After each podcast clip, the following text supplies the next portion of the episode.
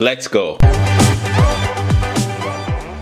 What's up money geeks? Mr. V here. Welcome to another video guys. So in today's video we are going to look at charging stations. Again I want you to put your, yourself in a position where you're starting to switch from gas stations to um, uh, charging stations as far as electric vehicles goes. So we've gone through this evolution of you know adoption of electric vehicles and there's a lot of companies out there in the market trying to create these electric vehicles. But it doesn't matter who wins. As long as the public adopts electric vehicles, there's going to be a high demand for charging stations across the country. So, take for instance, every street corner that you go to or drive around, you're going to see a gas station from Exxon, Chevron, or to Shell, name it. There's a ton of gas stations all over the country. And so, translating that to electric vehicles, we're going to need a ton of charging stations across the country to be able to meet the need for electric vehicles. So, that's what I want us to cover in today's video. But before we get started, guys, if you're new to the channel, talk about how to earn money, how to save money, how to invest and build wealth. So if that's something that interests you,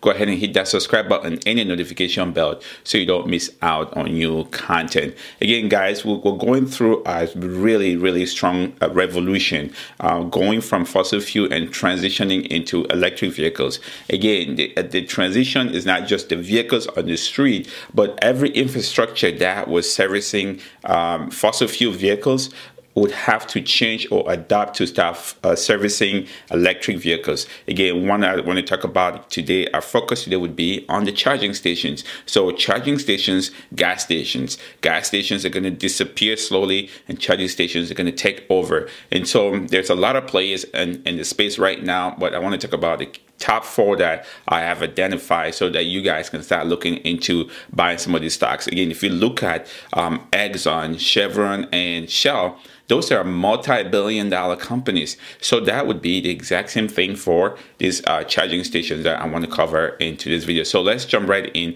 and just go through the list. And again, guys, this list is not in any order of preference. I'm just putting the list out there so you guys can actually uh, see the options that are in the market. I do like some, but I'm going to wait to tell you which ones I like at the very end of the video. So uh, the first one here is Blink Charging. Uh, this is one that we've covered here on the channel. Again, like I've told you guys over and over, the, the thing to look about these charging stations is um, looking at their infrastructure, their scalability, and their ability to charge faster. So um, most of these companies are starting out. They have the, um, a market in certain regions. They're not across the nation yet, but the goal is to eventually uh, spread across the nation and have what I call a network of charging stations. So the beauty about uh, all of these uh, companies are that they can charge um, any EV car no matter what. So that's that's the, the good thing about it. Just like uh, if you go to a gas station, it doesn't matter what car you drive, um, you can easily get gas anywhere and put it in that car. So Blink is number one on the list, and right now Blink is currently trading at about fifty-five dollars as I'm doing this video. Uh, and this is a stock that just went uh, last year went from under five dollars and all the way to uh, forty dollars, which is kind of crazy. So uh, keep an eye on this one. Uh, the next one on the list is ChargePoint. So again, ChargePoint is another one that services.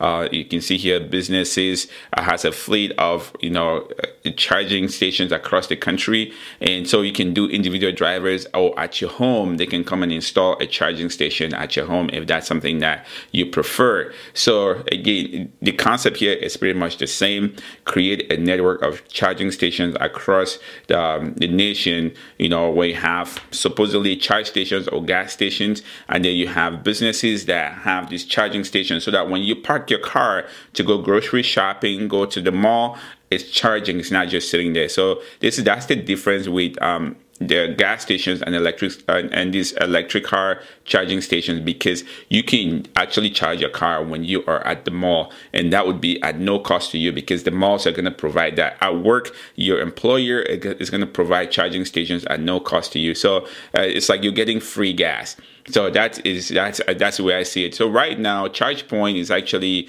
uh, in the process of going public with Switchback. Um, I don't know the exact date when this is supposed to be done, but um, this is if you want to buy ChargePoint, then you have to buy a Switchback because that is the, the, the SPAC that is taking them public.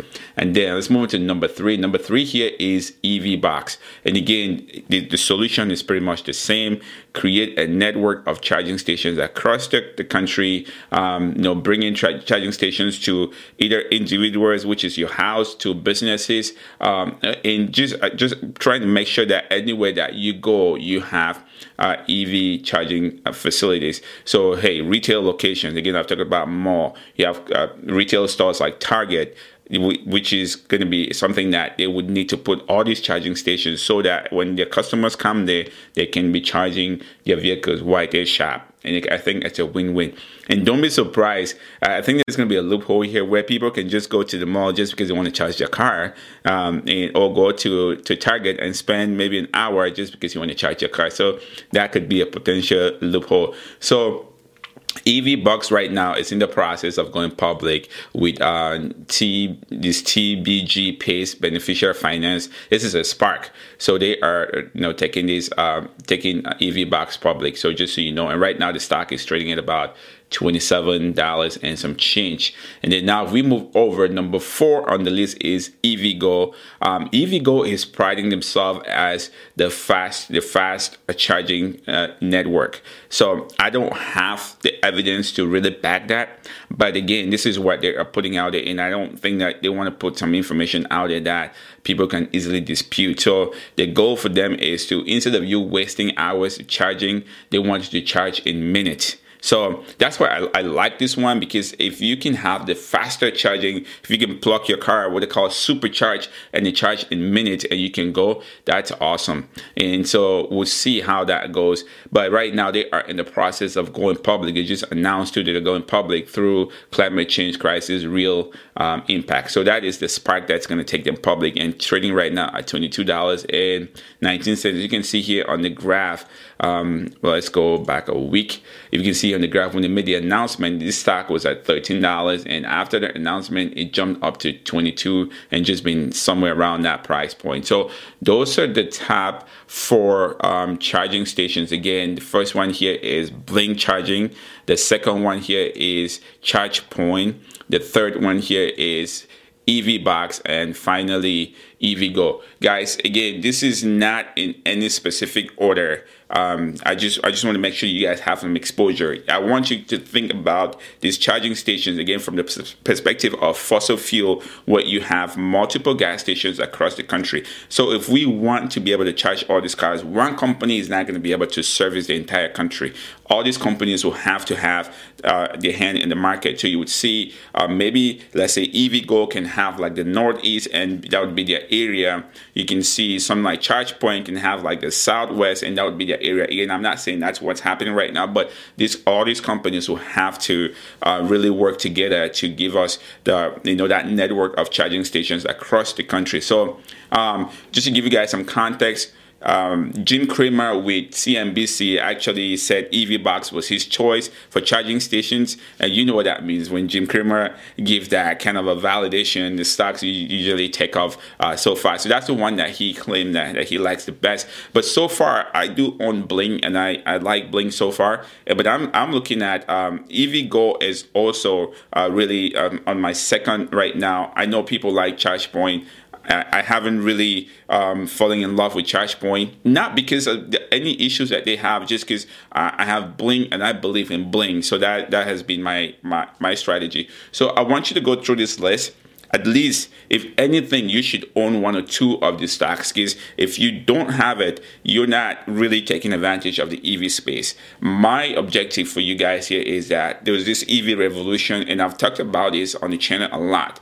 I want you to not just buy ev cars. I want you to buy the whole um, supply chain. I want you to be involved in every aspect. We've talked about um, the main component of electric vehicles is lithium. So I've said, hey, find companies that are mining lithium and, and really refining lithium and own one of those companies. Find a good one and own one.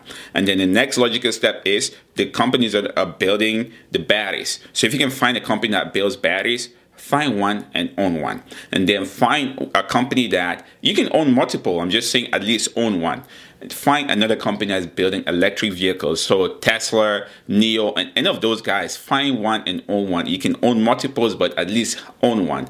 And then uh, the next step is find a charging station. Find one and own one. So these cars need to be on the road constantly and they need to get charged. So find a charging station. So that is the whole logistics of electric vehicles. And I want you guys involved in every aspect of it. And that way you're making profit or you're building a portfolio that is solid. is not just one that is concentrated on the actual vehicles themselves or on just batteries or on just the charging stations. I want you to be all across the board. So let me know in the comment section what you think about this. Um, do you own any of these uh, charging stations or charging stocks in your portfolio? If yes, which one? Like I said, I currently own Blink and then I also uh, just recently bought EVgo uh, as as well as uh, EVBox. So because I see this potential, these companies uh, would have to work together to really make sure that we have a network of charging stations across the country. Again, let me know in the comment section which one you own in your portfolio. And as always, guys, always do your homework, do your due diligence,